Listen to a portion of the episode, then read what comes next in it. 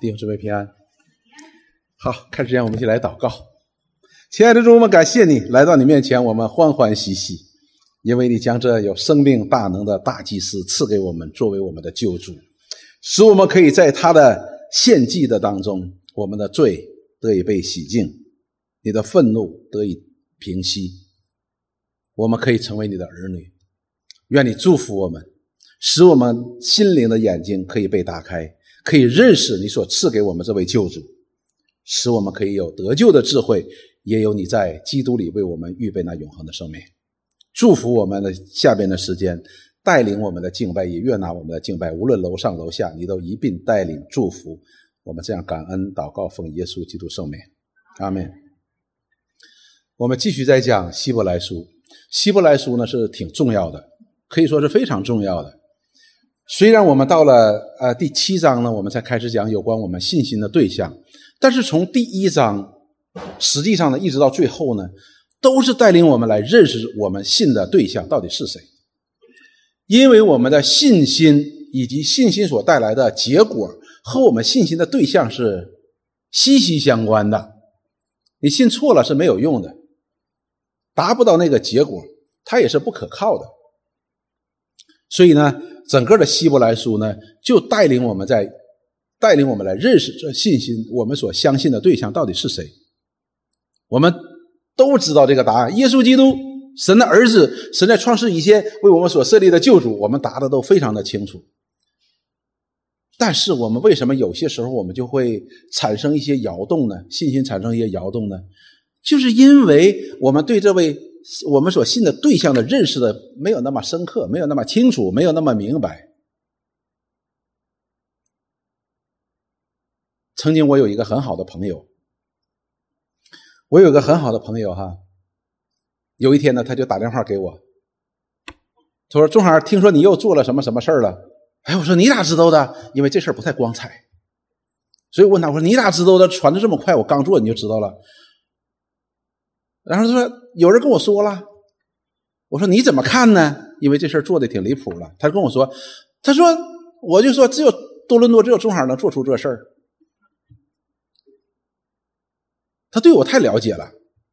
同样呢，过了一段时间呢，他又打电话给我，说：‘中海你好啊。’我说：‘啊。’然后他跟我说：‘你知道不知道外边有人说你做了什么？’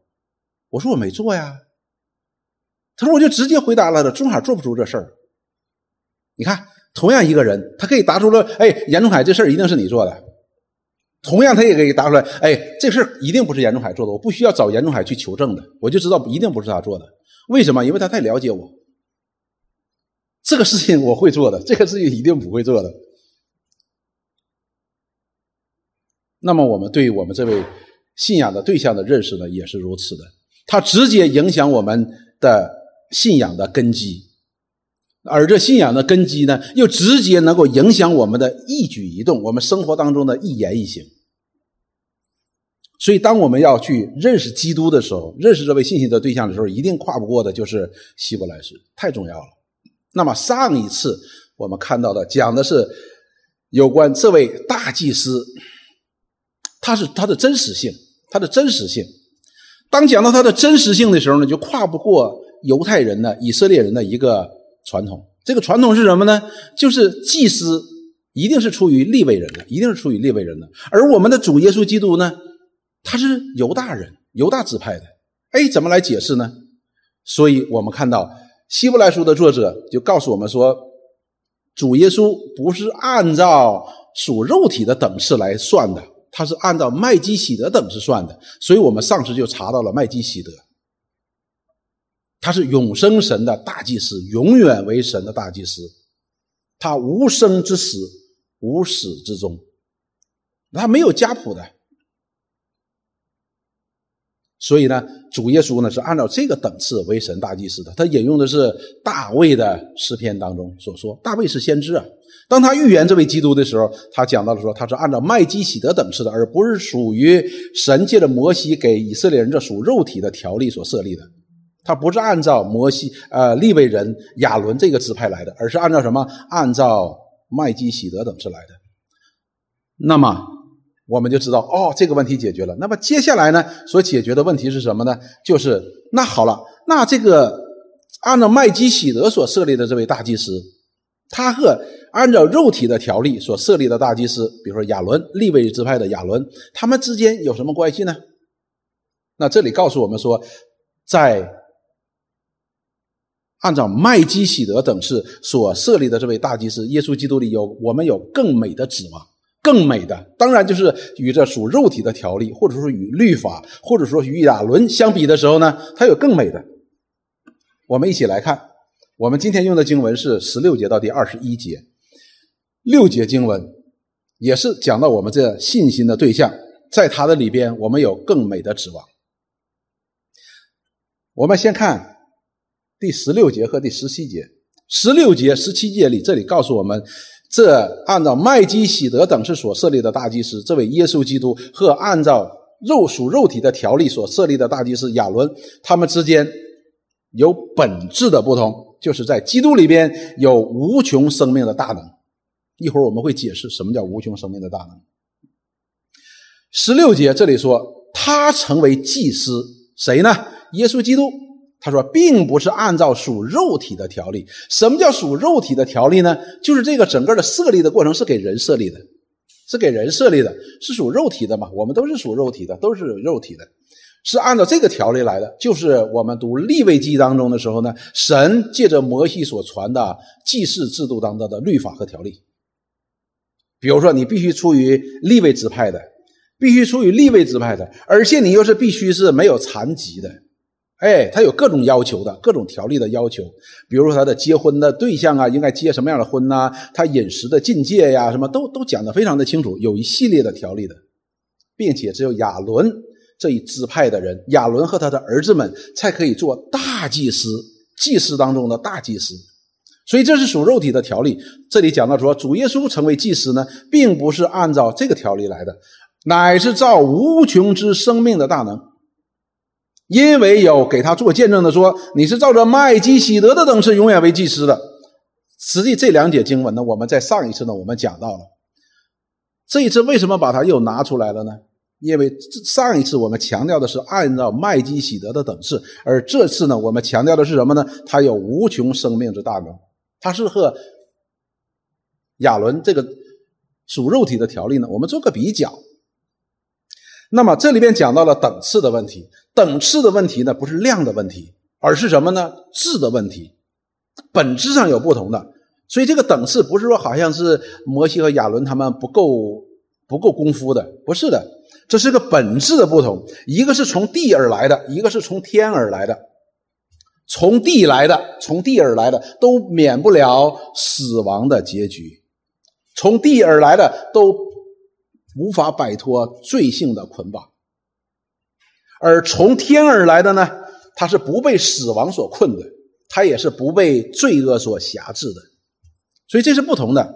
这两个等次的区别呢，是完全不一样的。所以我们看到主耶稣就是这位大祭司，我们的大祭司，他虽然死了，但是他复活了，他可以胜过死亡的。但是亚伦呢？以利亚撒呢？菲尼哈呢？他们死了就埋葬了。彼得怎么说？连大卫这以色列历史当中最伟大的君王、最伟大的先知，哎，他死了怎么样？耶，也就埋在那里了。但是这个祭司不一样，这是按照麦基喜德等次的祭司所设立的祭司。耶稣基督他不一样，他死了他也复活了。为什么呢？因为他有无穷生命的大能。那么。这个圣经当中呢，实际上是有个括号的，那里边讲到了无穷生命，也可以翻译做什么呢？就是不可毁坏的。亚伦、利未人他们都死了，然后他们的子女来啊，他们的子啊、儿子啊来承接他们在神面前所承担的职务，都死了。但是呢，有无穷生命大能的。这位大祭司，这位耶稣基督，他的生命是不能毁坏的，就是不能毁坏的。亚伦呢，他是毁坏了，他的儿子也毁坏了，他的孙子也毁坏了。但是耶稣基督的生命是不能毁坏的，因为他就是生命的本身。它是生命的本身。那生命的本身和我们有生命的人有什么不同呢？就是我们的生命会毁坏的。我们有个车祸，有个疾病，有个突发的事件，我们可能就会失去我们的生命的，肉体的生命会失去的。但是，这位大祭司按照麦基喜德所设立设立的大祭司，他是不会失去生命的，他是不会失去生命的，因为他就是生命的本身。他不但可以自己胜过生命，他也可以赐给人生命。弟兄姊妹，他是我们一切生命的源头。好，我们看几节经文，这些经文呢都来自于约翰福音。当主耶稣讲到了说他要离开他的门徒的时候，他的门徒就忧伤，说你要去哪里呀？去哪里？主耶稣说他要去到父那里去，回到神那里去。然后他的门徒就问他说：“那那条路怎么走啊？去你父那里的路怎么走啊？我都不认识啊！”主耶稣就说：“十四章的六节说，我就是道路。”真理、生命，若不借着我，没有人能到父那里去的。到父那里去，表明是回到生命的本源的部分了。我们都知道，当人犯罪之后，耶和华神就把亚当和夏娃赶出了伊甸园，并且派基路伯和发火焰的剑守住了那通往生命树的路，就是人与生命的源头隔绝了。所以，当亚当和夏娃被赶出伊甸园的时候，那么亚当和夏娃以及从他们所生的一切的人类，都活在神的咒诅之下。就是什么？你吃的日子必定死，吃了吗？好了，赶出伊甸园之后就死了。这个意思表明什么？和生命的源头你已经分隔了，已经离开了。但是这里主耶稣说，他就是生命，他不是说我有生命，他说他就是生命。而且通往这条生命的道路以及真理，都要经过它，我们才能够得到。换句话说，从耶稣基督走的道路、接受的真理，就能够得到一个生命。而这个生命呢，与我们今天的生命是不一样的。好，我们继续再往下看。这是主耶稣和一个人在。谈论道理，主耶稣向一个人要水喝，那个人就给他水。那么呢，主耶稣就跟他说话，再给他传福音，就和他说：“说凡喝这水的，还要再渴的。”这个我们容易理解哈。我们每个人每天都要喝水，不断的喝水，你不会说喝一次之后就解决问题了。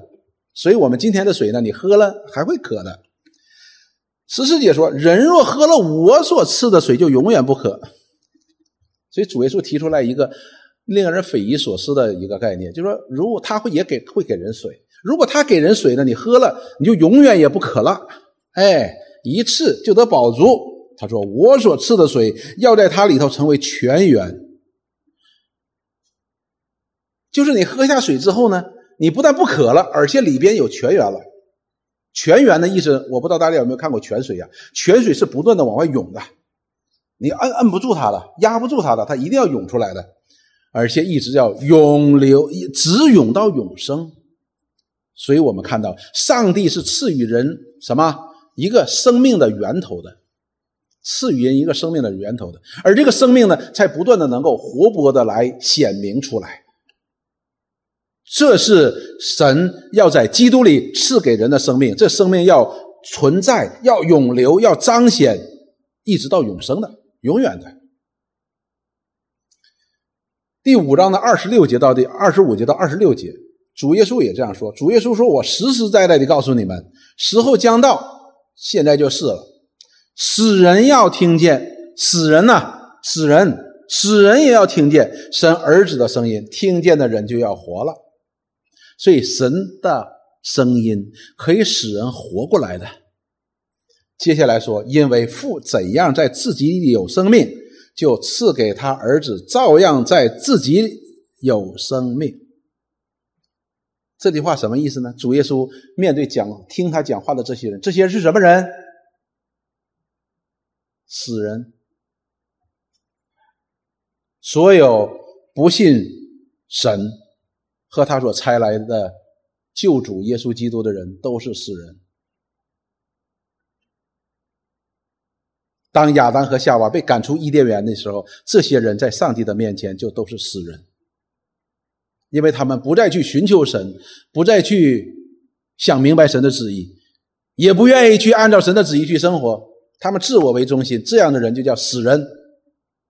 以西结先知也曾在以西结先知书当中讲到了这一点，说你要向那枯干的骸骨发预言，也是向那些枯干的骸骨讲话。于是那些当以西结先知。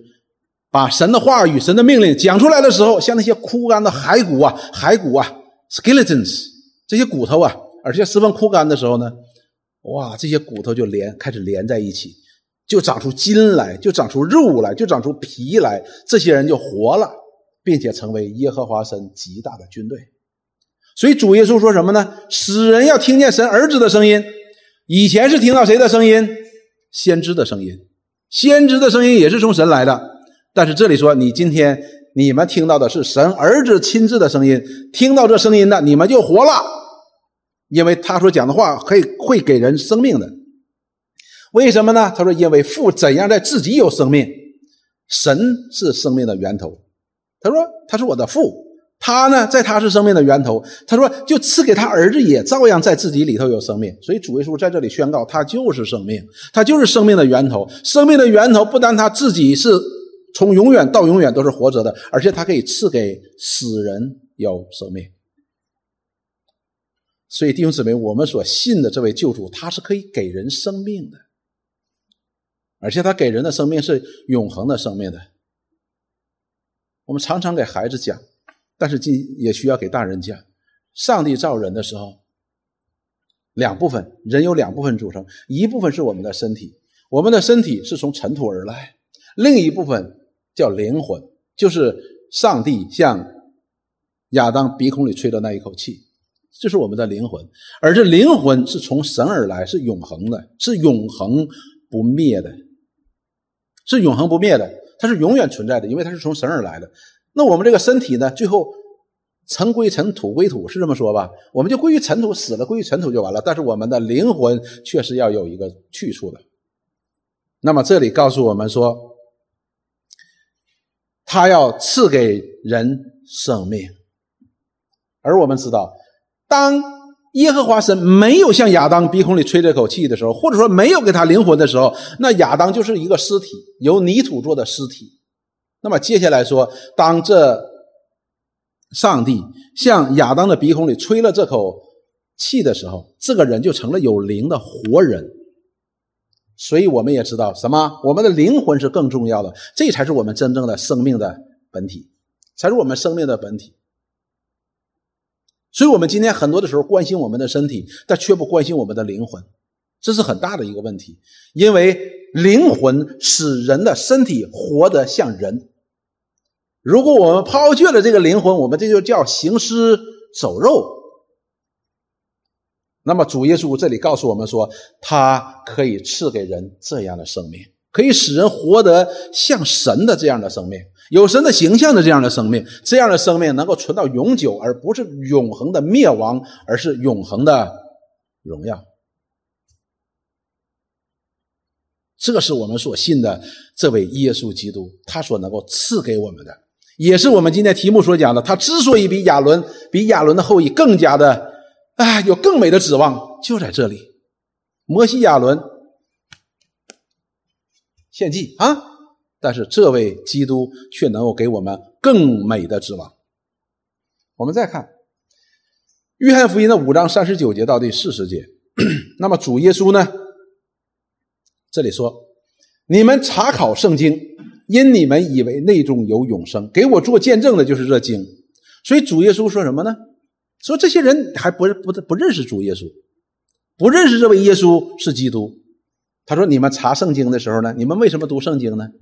因为你们知道啊，这圣经里边有着复活大能生命的预言，可以使人不至灭亡，反得永生的这样的智慧在里边的。所以你去查考。但是主耶稣怎么说？哈，整个的这卷圣经就是给他做见证的，因为这里边所讲到的那一位能够赐人生命的。”能够拯救人脱离罪恶的，就是他。第四十节怎么说？然而你们不肯到我这里来得生命，如果我们读了这经，我们接受了这样的见证，那么我们必然就来到主耶稣的面前。主耶稣说：“从他就可以得生命。”换句话说，他说：“我就赐给你们生命。”这个生命可不是我们又又又又又重活了几十年，不是重活了几十年。有一个人曾经，我们几个人年纪比较长的人在一起聊天年长的人通常聊的都是与死亡有关的。你讲的是讲到说，我们如果哎呀，我们就讲我们年轻的时候多么的美好，精力充沛。说大家就开始幻想，如果我要重活一遍怎么办？啊，我我妈妈又从把我生出来了，我怎么办？哇，那大家都非常的美好的憧憬。然后呢，我就没出声，他们就问我说：“钟海，你如果你要重活一遍，就是你妈妈重生你一遍。”你会怎么样？我说你饶了我吧，我好不容易快死了，你还让我再重活？我跟你讲的是实话了，因为我们即便重活一遍，还是要面对死亡，这问题你解决不了，因为我们的生命就是这样子的生命，生命必须有本质的改变，才能够面向永恒的荣耀，否则你前面是黑暗呐。你为什么？你你就是在重重活几次，你还是要面对的。主耶稣说：“你我们如果真的查考现真圣经，我们可以得到这样的一个确定的答案，就是我们可以从他那里得生命。但是当时的人，他们不愿意来到主耶稣面前得生命。换句话说，就是不愿意相信他。主耶稣说：来到他面前呢，他就给他生命。为什么？因为这是父神的旨意。”约翰福音的六章六十三节，主耶稣说：“叫人活的乃是灵，肉体是无益的。我对你们说说所说的话，就是灵，就是生命。今天的世界上的人呢，实际上都是在为着身体在活着的，跟那个时候的人是一样。跟亚当和夏娃出去了之后，他们所生的孩子生活都是一样的。人们都在为身体而活，人们都关心自己的身体，而不关心自己的灵性。但是主耶稣说：我对你们所说的话就是灵。”换句话说，主耶稣说，当他向我们讲话的时候，就仿佛耶和华神向亚当鼻孔里在吹气一样。当耶和华神向亚当的鼻孔里吹了一口气的时候，亚当就成了有灵的活人。同样，主耶稣的话向我们发出的时候，也是那灵，也能够使我们活过来。而这里边，主耶稣，我们若听了主耶稣讲的话，所得到这个灵是什么灵呢？那叫圣灵。我们得到的生命是什么呢？是永恒的生命。这永恒的生命不是是灭亡的生命，而是与神同在的永远的生命。所以弟兄姊妹，我们要知道我们所信的这个对象，他到底有怎样的无穷生命的大能？这是我们作为人。我们生下来就在有限当中，我们死了的时候也在有限当中，说很难理解的。但是神却在这里向我们来启示他自己。所以弟兄姊妹，为什么我们需要信、相信呢？为什么需要信心呢？信心是所望之事的实底，是未见之事的确据。这是我们真的超出我们的理性的想象的，超出我们理性思维的范围的。我们只只能够用信心去接受。但是很有意思的一件事情是什么？上帝给人一个礼物，造人的时候给人一个礼物，就是我们的理性。我们的理性思维是上帝给我们的礼物，就是我们不能被人家骗嘛，对吧？比如说我跟张瑞说，一会儿咱俩上外边那个树上结了好多的鸡蛋哦，咱俩去采鸡蛋。张瑞的理性工作的话，他就会想，树上怎么能结鸡蛋呢？他就会严弟兄你骗我。所以理性思维呢，是神理性。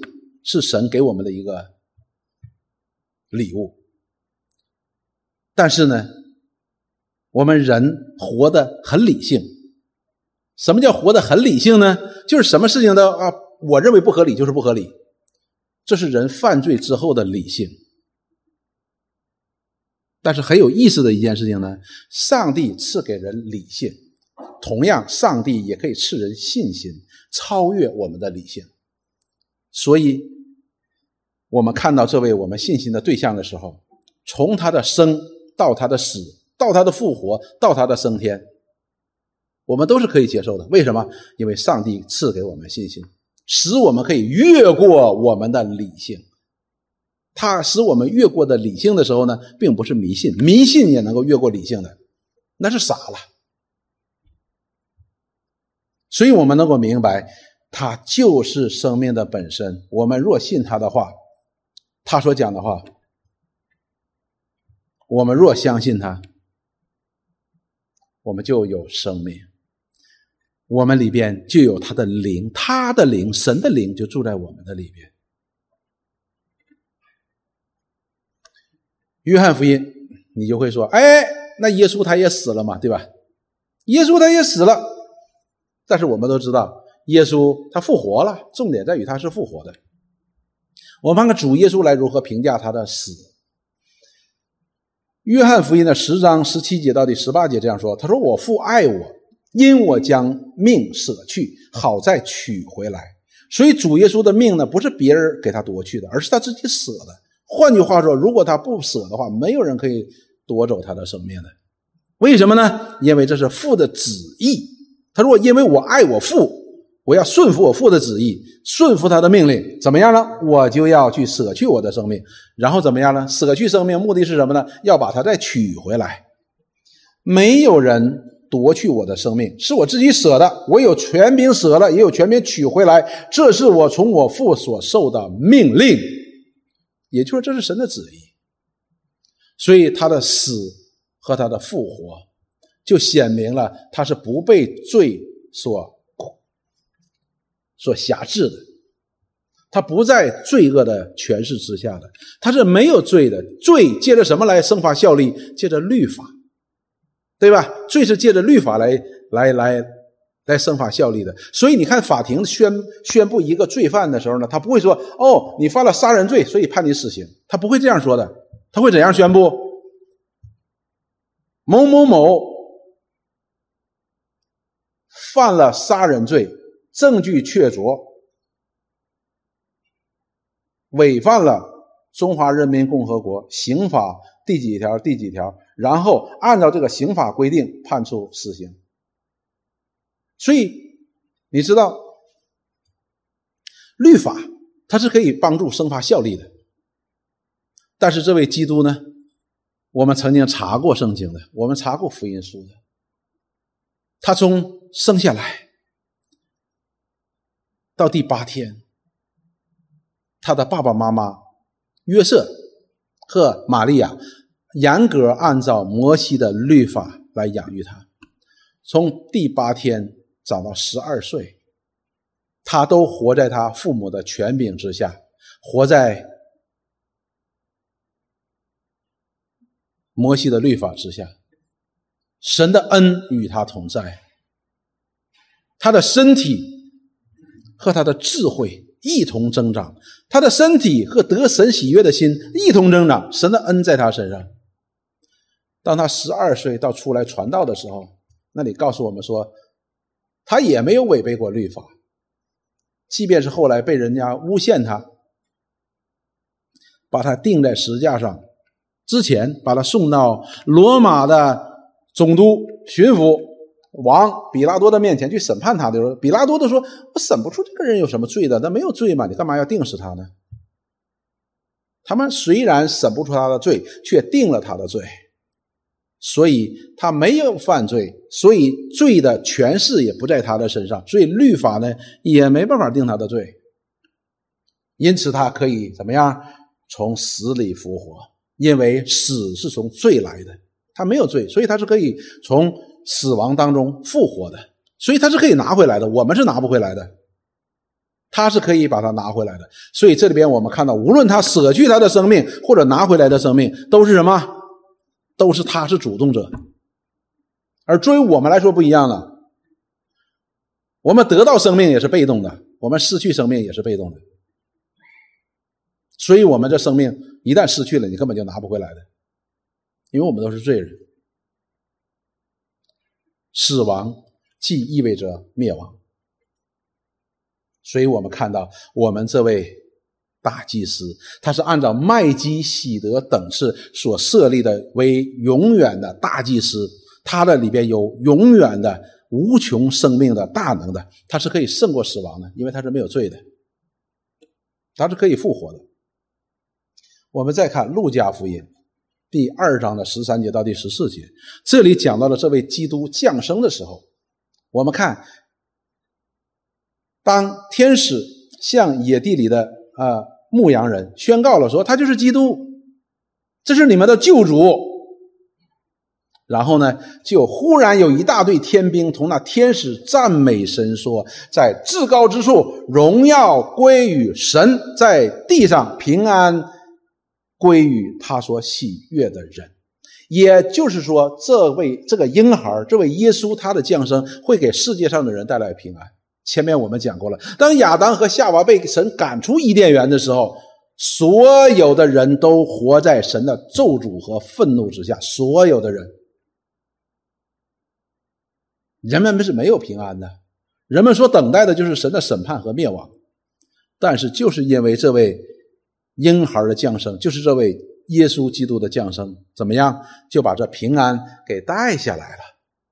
旧约时代按照肉体的条例所设立的大祭司，他们所做的工作是什么？就是成就神与人之间的平安的。当人犯罪的时候，借就惹动神的愤怒。那么，借着献祭呢？借着亚伦和利未人的献祭呢？哎。就平息神的愤怒。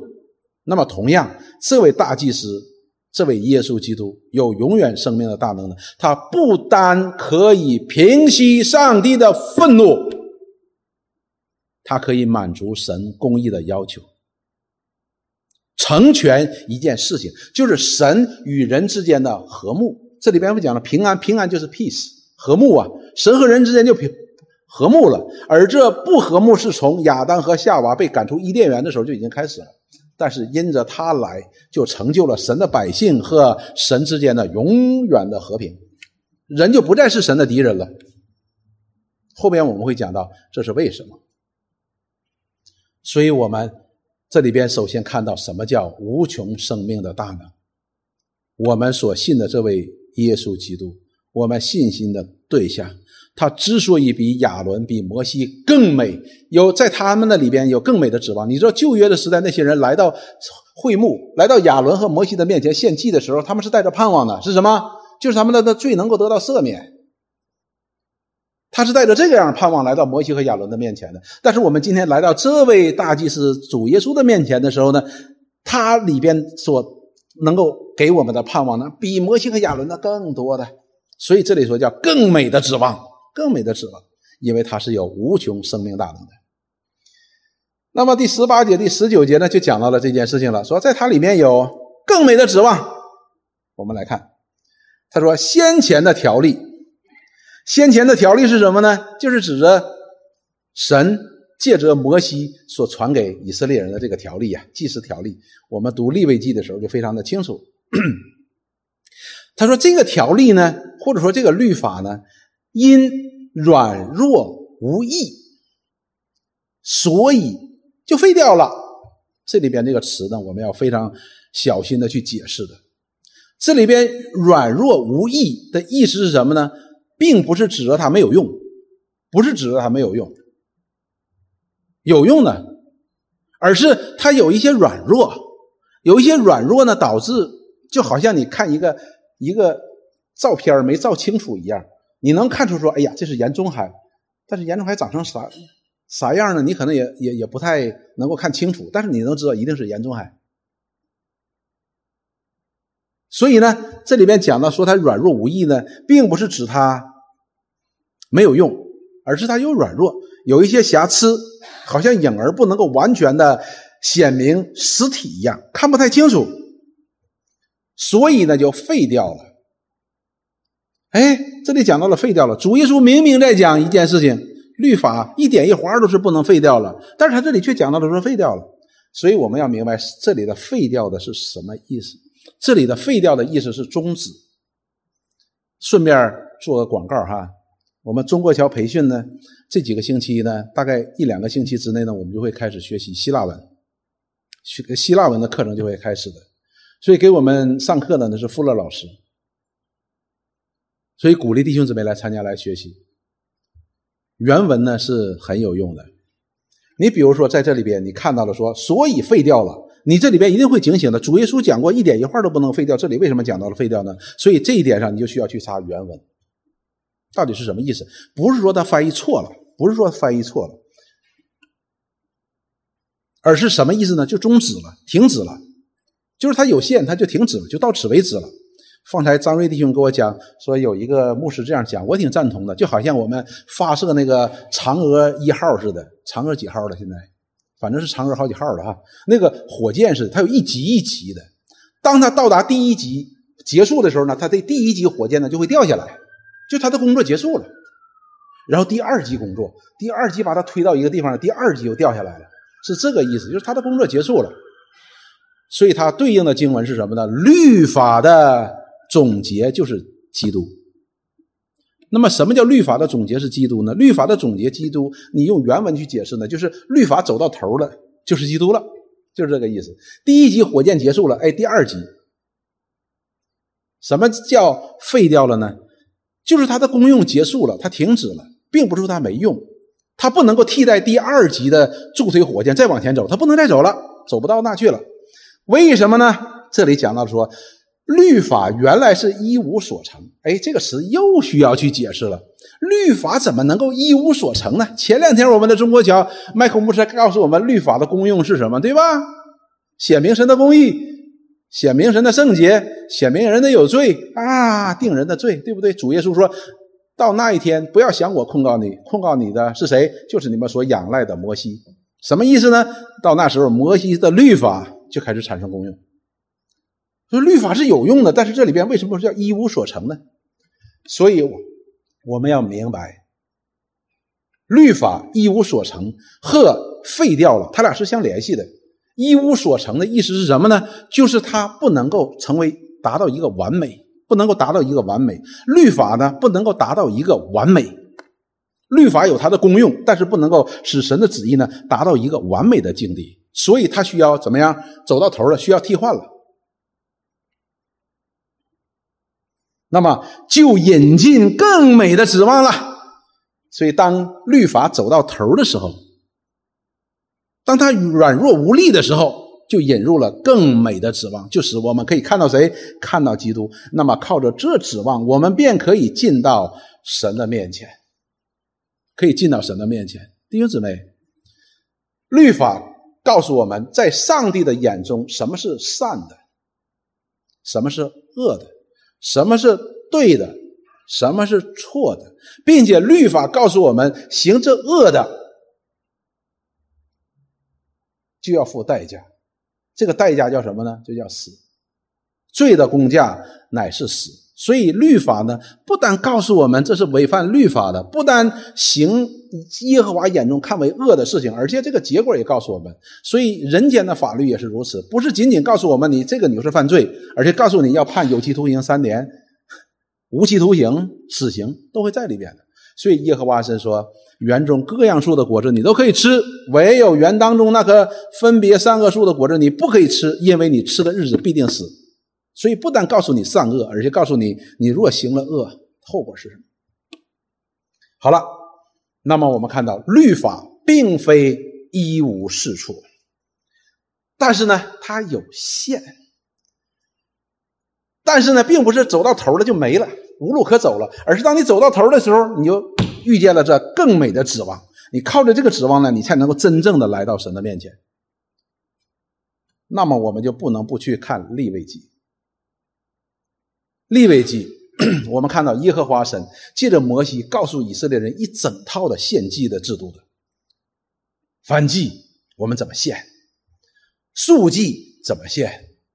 赎罪祭怎么献？赎愆祭怎么献？平安祭怎么献？非常非常的严格的献祭的制度。当献了这些祭结束之后，耶和华神他就指定亚伦摩西的哥哥为大。祭司，这大祭司要代表以色列人，所以到了第八章的时候呢，到第九章的时候，耶和华神就命令摩西告诉亚伦说：“你按照所献的这些祭，一样一样的把它做了。那么摩西就命令亚伦，亚伦就按照耶和华神借着摩西所吩咐他的，献了为他的为以色列百姓献了这些祭。然后呢，摩亚伦又为自己献祭，为摩西和亚伦又为自己来献祭来赎罪。那么接下来呢，就发生了一件事情。但是留心一件事情。摩西和亚伦所做的这一切的事情，都是凭着信心，按照耶和华神所吩咐的做的，一点没差的，带来一个结果，就是到第九章的二十二节到二十四节，亚伦向百姓举手为他们祝福，就是他按照神的命令都做完了这一切的事情的时候，他就举手在百姓面前给百姓祝福。他献了赎罪祭、燔祭、平安祭就下来了，他给自己献完祭就下来了。摩西、亚伦就进到会幕里边去了。会幕是什么呢？会幕叫 meeting place，就是神与人相遇的地方、相见的地方。他们两个就进去了。弟兄姊妹，是人是不能够来到上帝面前的，因为当亚当和夏娃被赶出伊甸园的时候，就与生命隔绝了。上帝是绝对圣洁的，而人是犯罪的。犯罪的人来到上帝的面前，他只有死路一条。所以摩西和亚伦就做了一个非常大胆的事情。你说他大胆吗？但是他不是妄为，他是大胆，但是不是妄为。为什么呢？这是耶和华神吩咐他的。他们两个人都严格的按照耶和华神所吩咐的都做好了之后，那就去见神嘛，因为这是神的吩咐，所以他们就进了会幕。那么奇怪的事情、奇妙的事情就发生了，又出来了。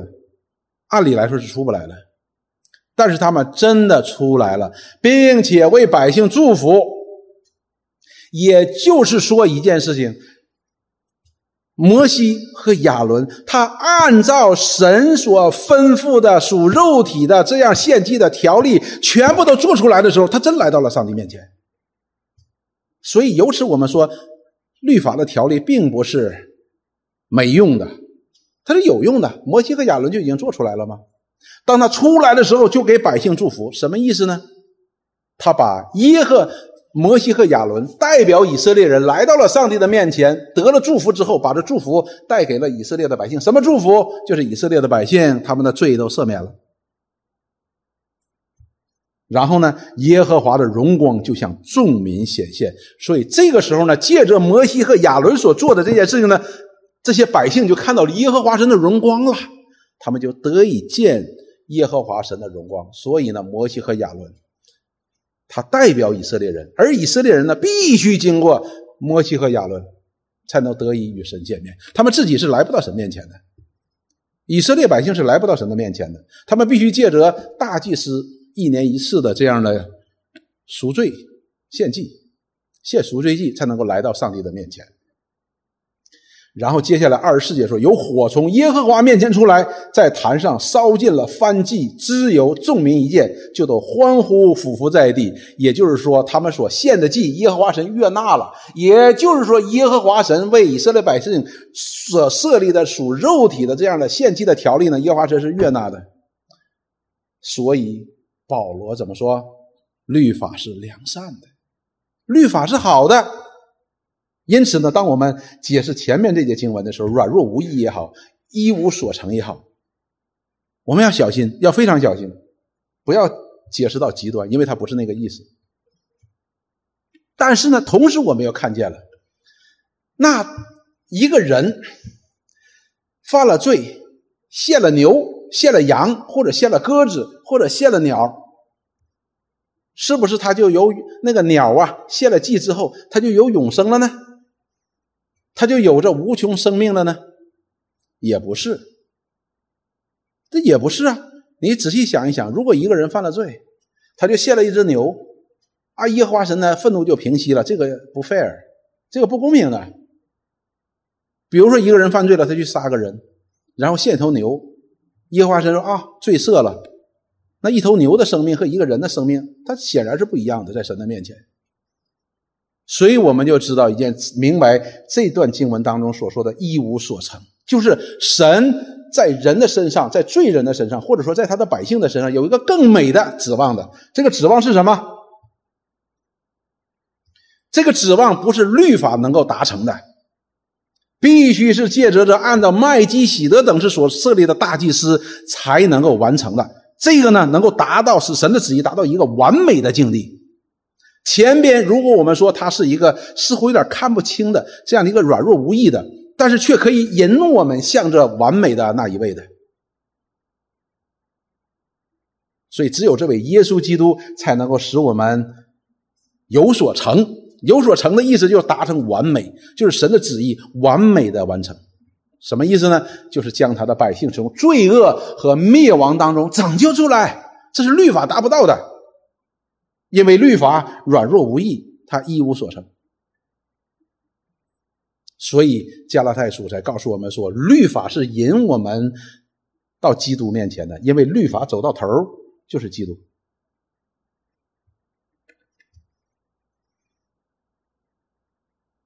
所以呢，我们看到希伯来书的第十四章第十六节，就是神在基督里了显明了这样更美的指望。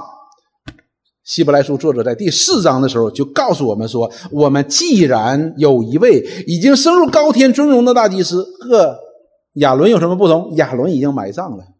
和以利亚撒有什么不同？以利亚撒也埋葬了。和菲尼哈有什么区别？菲尼哈也被埋葬了。但是这位大祭司，按照麦基喜德等次的有无穷生命大能的大祭司，他不但死，他也复活了，而且已经升天了，就是神的儿子耶稣基督。我们既然知道是这样子的，便当持定所承认的道，就是持定我们所学习的神的话。因为我们的大祭司并非不能体恤我们的软弱，他也曾凡事受过试探，与我们一样，只是他没有犯罪。看到了，他没有犯罪。虽然他跟我们一样，搁这个世界当中生活，面对这个社会的各样的环境，都是都是有的，但是他没有犯罪的，所以他复活，他升天，他做我们的大祭司呢，是应该的。那么接下来他说，所以我们只管坦然无惧的来到施恩宝座前，为要得连续蒙恩惠，做随时的帮助。什么叫施恩宝座呢？施恩宝座就是大祭司每年一次可以进入到至圣所当中所见到的约柜上的那一个台子，管它叫什么呢？叫施恩座，是神要在上面要施恩给他的百姓的地方。而这个时候，人不再需要我们这些基督徒，我们相信这位耶稣基督，以他为主的人，我们不再像旧约时代的人要通过一个媒介，哇，他去了，我们去不了，而是我们自己可以直接来到上帝的面前。所以，我们今天奉着耶稣基督的名，我们可以在这里敬拜我们的父，而我们的父神，也就是说，这位神，他也真实的、神圣的与我们同在。因为这有无穷生命大能的祭司，他不仅仅是祭司，他也把自己当作无瑕无疵的祭物献在上帝的面前，而蒙神的悦纳，所以他是更美的。这是亚伦属肉体的条例所达不到的，达不到的。所以你献一个牛，献一个羊，就能满足神公义的要求吗？显然满足不了的，显然满足不了。但是这位更美的指望的大祭司，他是可以达到一个完美、完美的满足神公义的要求。所以呢，我们今天可以奉着他的名来到上帝的面前。我们不需要像旧约时代的那些以色列人。站在外边等着摩西和亚伦为我们做事儿，而我们今天是可以坦然无惧的来到施恩宝座前，直接来到神的施恩宝座前，求连续蒙恩惠，做随时的帮助。我们直接可以向这位上帝来求。我们祷告也是如此，我们奉着这位耶稣基督的名，我们就可以来到上帝的面前，我们就可以向他祷告的。所以这岂不是更美呢？真的是更美的。好了，那么一个重点来了。对不起哈，今天这个经文太多了。那么律法，我们讲到律法也好，或者讲到这条例也好，那么和这位按照麦基喜德等式所设立的大祭司之间的关系到底是什么呢？在加拉太书第三章的十九节到第四章的第五节详细的解释了。这里边我就不做更详细的解释，我只给大家来做一个简单的阐述哈。他说：“那这样说来，律法是为什么有的呢？对不对？你既然有更美的，你直接给我们更美的就得了，还要律法做什么？要这些条例做什么？还要献什么祭呀？耶稣基督早来几千年不就完了吗？好了。”保罗知道有这样的问题，他就在加拉太书当中提出来了，说：“那律法有什么用处呢？这些条例有什么用处呢？既然是软弱无力的，既然是一无所成的，那要他做什么呢？”好了，接下来说，他说原来是为过犯天上去的，律法是为天上去的，等候那蒙应许的子孙来到，并且是借着天使经中保之手设立的，但中保。本是不是一面做的，却神却是一位，什么意思呢？这里说这个这个律法呢是外添上去的，是外添上去的，外添上去的目的是什么呢？要这些人呢要等候那位蒙应许的，就是大祭司。你你可以等候他，等候的意思你要预备好你自己。谁能等候一趟永远不能够到来的列车呢？对不对？如果你看了时间表，今天有一趟火车去温哥华，是渥太华，温哥华太远了。渥太华三点十五分，哎，写的明明白白的，你就会去等候他，对不对？如果一个人告诉说，你说我想去渥太华，人告诉说今天有没有火车，说不知道，你会不会在那里等？你当然不会在那里等。人家告诉你三点十五分有个火车通往渥太华，哎，你就会在那里等，哪怕是迟了几分钟，你都会在那里等的哈。所以是为的是。我们有一个盼望，我们可以等待。那么这个子孙是是借着天使经中保之手所设立的，天使经中保之手所设立的，就是神所设立的。但中保呢，不是为一面做的，神却是一位。中保是两面的，中保是两面的哈。中保呢，在上帝的面前代表神的百姓，在神的百姓的面前代表上帝，这就叫中保。所以它是两面的，但是神只有一个。所以这个中保呢，跟神呢是同一位。那接下来说，这样律法与神的应许是反对吗？啊，对呀。那这就出现问题了。那这个律法就是与与与这个应许是反对的了，因为你添上它之后，那这个应许你是借着律法成立才成的嘛，对吧？然后说断乎不是，若曾传一个能叫人得生的律法，亦就诚然本乎律法了。是啊。他俩不是反对的，但是呢，你又传了一个律法。那么，如果我们要按照这个律法，要被神得到了神称义，就是神赦免了我们的罪，这也不对呀，对不对？那么我们被神夸奖，就是因为我们行为行得好，我们行了律法，说这也是不对了。二十二节，那么就想，那律法到底是做什么的呢？但圣经把众人都圈在罪里，圣经指的就是律法。圣经把众人都圈在罪里，是所应许的福，因信耶稣基督归给那信的人。也就是说，当我们读到律法的时候，发现我们都犯罪了，我们都在被律法圈在罪人的范畴之内了。当然，有些人不信的哈，不信的那你就出去跑，但这并不影响你也在这个律法的定罪的范围之内的。但是呢，这里边被圈在这里边当中，有一部分人怎么样呢？就相信了，相信神所应许的福音。那这样的人呢，就得救了，得救了哈，我们得救了，但。这因信得救的理还未来以先，这因信被这个道理还没来以先的时候呢，他说我们被看守在律法之下，直圈到那将来真真道显明出来的时候，就是当这位麦基喜德等车大祭司还没有来之前呢，人们在等候的过程当中呢，他所做的事情是什么呢？就是在等候嘛，在等候这个盼望从哪里来呢？盼望就从这律法所来吗？然后接下来呢，他就说：“这样律法是我们训蒙的师傅，所以我们在等待的过程当中是需要律法来训蒙我们的。如何训蒙我们？就是律法时时刻刻都在提醒我们一件事情：就是一方面我们是罪人，第二方面呢，我们是胜不过罪的。所以他每天都在训练我们，使我们可以谦卑，使我们可以忍耐，使我们可以等候，因为这盼望是唯一的盼望。”所以，我们今天都在律法的训蒙之下的，我们都在律法的训蒙之下的。这律法时时刻刻都在提醒我们，我们是个罪人。律法时时刻刻都在将我们带入一个绝境，我们没办法面对我们这肉体所产生出来的邪情私欲。好了，我们都被，但是呢，圈我们到一个什么程度呢？到什么时候把我们放出来呢？只等到将来那真道显出来，这样律法是我们迅猛的师傅，引我们到基督那里。所以你看到了吧？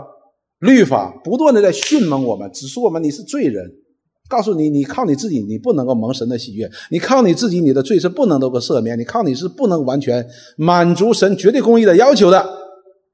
使我们不仅可以在那里等候，并且我们知道有一天，原来这律法将我们带到最后的时候呢，这位基督显明的时候，哦，原来我们是可以不是靠我们自己去行律法而得救，而是靠这位更美之约的中保，有更美的指望的这位。麦基喜德等次的大祭司，在他那里我才真正能够得救的。所以律法呢，是引我们到基督面前的，然后使我们可以因为信这位大祭司，我们才可以得救的。二十五节，但这因信得救的道理，既然来到，我们从此就不在师傅手下了。哎，我们终于不在师傅手下了。什么意思呢？我们要不要行律法？要行律法，但是我们得救是不是靠律法？不是。我们就不在律法的掌控之下了，所以今天基督徒有没有犯罪的可能呢？有啊，我们自己如果能能够真实面对我们自己的话，我们都知道我们每天都在犯罪。但是我们今天不在律法之下的意思是什么呢？不在这迅猛的师傅手下，什么意思呢？就是如果我们没有等到这位盼望的时候，律法定我们罪的时候，我们就是绝望，你犯罪了嘛，你无能为力的。你只能做更好，做更好，你又做不了更好，而且所行出来的罪呢，已经行出来在那里了。但是当这神的儿子来到了之后，哎，我们就知道了，原来是这位耶稣基督，这位大祭司，他把自己当做无瑕无疵的羔羊献给上帝，并且蒙神悦纳，我们就在他里边也蒙神悦纳了。啊，原来我们的罪是可以被赦免的。在他的里边才被真实的赦免了，而不是我们满足了什么满足了律法而蒙赦免的，是因为我们的主满足了律法的要求，替我满足了律法的要求，我的罪也可以得赦免的。二十六节这里说，所以，所以你们因信基督耶稣。都是神的儿子，我们因为信耶稣基督的，那我们在基督的里边，在这位大祭司的里边，他所献的祭的里边，我们都是神的儿女了，我们的罪得赦免了，我们不再是神的敌人了，我们是神的儿女了。你们受洗归入基督，都是披戴了基督了。什么叫披戴了基督？就是看我们，神看我们，就好像看到了他的儿子，他看我们不再是一个敌人，不再是个罪人。然后呢，不，并不分是犹太人、希腊人、自主的、为奴的，或男或女，因为你们在基督里都成为一了。哎，我们都在耶稣基督里。第二十九节说：“你们既属乎基督，就是亚伯拉罕的后裔，是照着应许承受的产业了，是照着应许承受产业的。”这里边讲到应许承受产业的，就是神已经答应给我们的了，在哪里？是在基督里边答应给我们的什么永生？得救、永生，这是在基督里所给我们的。这是谁？这是神应许给亚伯拉罕后裔的。亚伯拉罕那个后裔，不是指着他众后裔，只是指他后裔当中的那一位，就是这位亚伯拉罕的后裔，大卫的子孙耶稣基督。在他的里边，哎，我们可以承受他神神在耶稣基督里所赐给我们的救恩。到了第四章，这里说：“我说那承受产业的。”虽然是全业的主人，但为孩童的时候却与奴仆毫不分别。他就讲到了这些小小孩子呢，当他没长大成人的时候呢，有管家管着他的，他不能够承受产业的，乃在师傅和管家的手下。只等到他父亲预定的时候到来，我们为孩童的时候，受于受管于世俗小学之下，也是如此。就是当我们是是孩童的时候呢，我们需要这样的师傅，律法的师傅来训蒙我们。因为人生来就是罪人，但是人生来就都不承认自己是罪人。我们生来就是自我为中心的，但是我们从来都不认为我们是自我为中心的。即便是今天最自我为中心的人，他都不以为自己是自我为中心的。他需要什么？需要律法。这迅猛的师傅把它指出来，好像一束光照在黑暗里边一样，要他明白。所以呢，我们在忍耐等候的过程当中呢，就在这个迅猛的师傅的不断的调理之下，说极致满足的时候，神就差遣他的儿子为女子所生，且生在律法以下，要把律法以下的人救赎出来，叫我们得到儿子的名分。到了时候的时候，那么这位大祭司他就道成了肉身，来到这个世界当中，显在我们这些人的面前，而这些人在这迅猛的师傅下，已经已经在绝望当中了，对不对？已经训练的已经在绝望当中了。什么叫在绝望当中？就是你靠自己绝对救不了你自己。律法就走到头了。当你去认识这位基督的时候，你才知道原来真正能够使人罪得赦免、真正给人带来盼望、那永生的指望，不至灭亡、永生反得永生的指望呢是这位基督。所以律法有没有用？律法有用，但是律法是有限的。律法是不能够使人达成神完美的旨意的。好，接下来讲到了前两部呃前两部分的时候呢，实际都在让我们来确认我们所信心的这位对象为什么他有更美的指望，他有生命的大能，无穷生命的大能，他可以胜过死亡，胜过罪恶，他救我们是可以的，并且他是我们看到在他里边呢。与属肉体的条例相比呢，它有更美好的，能够达成律法所达不成的那个神完美的旨意。啊，好了，既然如此的美好，那么接下来呢，我们又看到一件事情，是是二十节到第二十一节，他又讲到了是神启示所设立的哦，什么意思呢？他就好像上一次我们作为结束一样，告诉我这个事都是确定的，都是确定的。那么这里边呢？讲了我们所信心的对象有生命的大能，有更美的指望的时候，他再一次用两节经文告诉我们：这是确定的，这是确定的，这是神启示所设立的。神启示那是不得了的事情啊！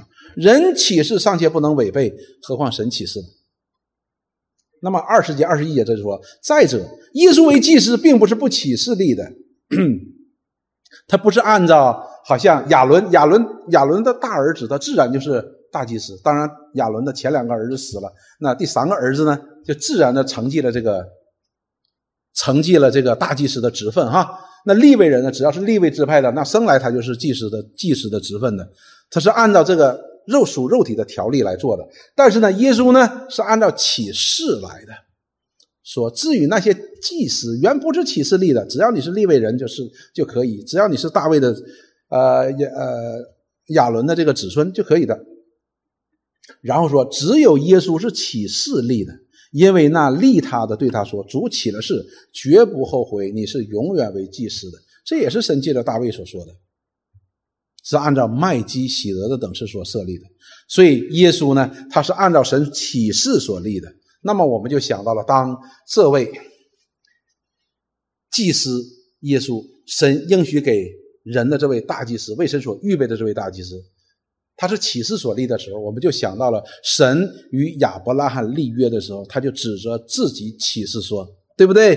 那么给亚伯拉罕的祝福，而其中最大的祝福就是在他的后裔当中要兴起一位后裔，而这位后裔呢，将要成为地上万族的祝福。所以这位耶稣是启示立的，不是不启示立的。和大卫以立约的方式，立约的方式就是启示的方式。也在知道说，你的后裔当中要有一位坐在你的宝座上，要直到永远。他是启示立的，而神借着历世历代先知所启示的，恰恰就在启示神所启示的要立的这位大祭司。这位大祭司不是简简单单的启示出他是个大祭司，也启示出他的工作。希伯来书当中的第一章第一节到第三节啊，第一章的第三节这里说，他是神荣耀所发的光辉，是神本体的真相，常用他全能的命令拖出万有。他洗净了人的罪，就坐在高天至大者的右边。而这一切都是希伯来书当中的第一章的第一节所说的。神既借着古时的先知多次多方晓谕以色列的列祖。所以神一直在启示这个事情，告诉我们，他以启示应许给亚伯拉罕，应许给大卫，有这样一位后裔的兴起，将成为以色列神的百姓的救主。他以立他为神百姓的大祭司，是启示立的，不是随随便便立的。那么我们看到耶稣自己怎么说？耶稣叫他们来，对他们说：“马可福音四章四十二节到四十五节，你们知道外邦人有君王治理他们，有大臣超权管束他们，只只是在你们中间不是这样。你们中间谁愿意为大，就必做你们的用人。”主耶稣在他的门徒在增大增小的过程当中呢，和他们讲了这件事情。那么就说他的观念和这个世界观念是不一样的。说在你们中间，谁愿为首，就必做众人的仆人。因为人子来，并不是要受人的服侍，乃是要服侍人，并且要舍命做多人的赎价。所以这里边我们主耶稣讲的就非常非常的明白了，就是借着他自己的死和他的复活，完全满足了上帝绝对公义的要求。免去了神在我们这些人身上，换句话说，就是神百姓的身上因着犯罪所引发的愤怒，他把它给平息了。律法不能够平息神对罪人的愤怒，律法也不能够赦免人的罪，律法也不能够使人讨神的喜悦，因为人无法凭自己的本性来行出律法。为什么呢？原因就是律法并不能够使神的公义完全的满足，所以它不能够使一个罪人神的旨意达成一个最完美，就是罪人可以得救，罪人可以啊，律法可以显明人的罪，可以定人的罪，但是却不能够使人的罪得赦免，所以这就是律法的软弱之处，这也是律法不能够使人使神的旨意达到完全的地步，因为神他要救人，但是呢。这位耶稣基督，这位按照麦基喜德等次靠着神的启示所设立的这位大祭司，他是不一样的。他借着自己的死和复活，他完全满足了上帝公义的要求。我们就不再欠律法什么什么债了。圣经告诉我们，我们就不欠律法的，律法没有办法可以控告我们。为什么？因为这位大祭司已经把我们所欠的这个债呢。因为犯罪所欠的债呢，已经解决，解决了。上帝的愤怒得到了平息，我们的罪得到了赦免。我们今天可以不但不是神的仇敌，而且成为了神的儿女。所以这里希伯来书说，是不是启没启示力的，而是启示力的，表达是一个确定性。所以他讲了一段之后，哎，给我们信心一个确定。我们今天有没有真正的得到确定呢？我们有没有确定呢？你说，我得想一想，弟兄姊妹，我们信心的确定不在乎我们自己，在乎什么？在乎那应许我们那那一位的，在乎神。所以，如果有个人给你应许，答应你某一件事情，这个应许实现与否与你无关，与谁有关？与那位给你有应许的有关，给你应许的那位有关，对吧？我答应给你一百块钱，你说你能不能得到一百块钱，取决于你呢，还取决于我呢？嘿，因为一百块钱在我的兜里嘛，那当然取决于我。同样的道理，上帝以启示的方式所赐给我们这位有无穷生命大能的基督。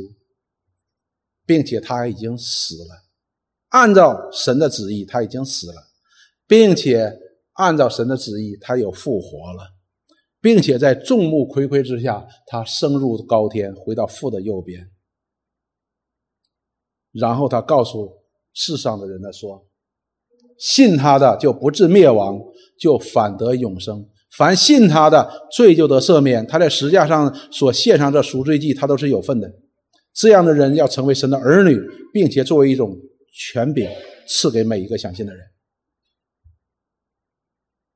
我们是否真的相信呢？这是非常重要的。你若信，你就会发现你，你就会有所不同。你面对今天的世界，面对你的生活，面对你自己的生活，都是不一样的。我们有很多的人哈，有很多的好人，他们每天呢在责怪自己，责怪自己不够完美，无论长得，无论呃心理，无论身体，我们都在责怪自己。哎呀，这么差呢，似乎不完美。这是好人呐。不好的人呢是怪别人，好的人怪自己。但是当我们读到这样的经文当中的时候，我们还会用这样的方式来要求自己吗？要求自己完美吗？你不会的，你会接受你的不完美，因为我们生来就会不完美。当你觉得你不完美的时候，那么我们就在迅猛的师傅之下。当我们在这位驯服蒙驯服的。师傅的之下的时候，在律法之下，发现我们自己不完美的时候，我们又知道这我们对这不完美又无能为力。那么，我们就律法走到了尽头，我们就知道，原来神给我们预备了这，在他的那边有更美的指望。这位大祭司，他可以成为我们的完美，按照神的旨意成就一个完美，并且把这个完美的赐给我们。就是有一天，我们可以在他的里边进到神的永恒的荣耀当中。我们回到永恒当中，而是进到永恒的荣耀当中，不是在神永恒的愤怒当中。我们今天何等欢喜快乐呢？我们不是我们现在不好，是我们生来就不好。我们生来就是罪人，生而为罪人。我们需要这样一位大祭司来帮助我们。我们需要凭着信心来到他面前，他的话，他所应许的，他说就是灵，可以使我们活的灵，使我们可以产生信心的灵，并且使我们可以在我们的里边产生一个充足的信心。那么我们的生命当中就会显出这充足的信心所带出的果效。就是神的荣耀、基督的恩典、基督的救恩，在我们身上就会显明出来。别人一看，哎，这个人不一样啊！以前总是忧愁，现在有喜乐；以前总是对很多的事情担忧挂虑，哎，现在他得了释放，得了自由。这就是神借着基督所赐给我们的那个生命的表现。所以，盼望我们弟兄姊妹呢，都能有这样的有根有基的信心。使我们的生命呢，能够展现出来基督的这样的救恩在我们的身上。我们一起来祷告，亲爱的主，我们感谢你来到你面前，真的欢欢喜喜，因着有这样一位大祭司，我们的救主耶稣基督，主我们坦然无惧来到你面前，因为他的名高过万有，万名之上的名，我们可以靠着他来到你面前，我们也是在他的里边怀着。这样更美的指望，我们来到你面前，我们也相信你必将这样更美的指望有一天完完全全展现在我们面前，因为你必使你的荣耀得到称赞和彰显。我们祷告奉耶稣基督圣名，阿门。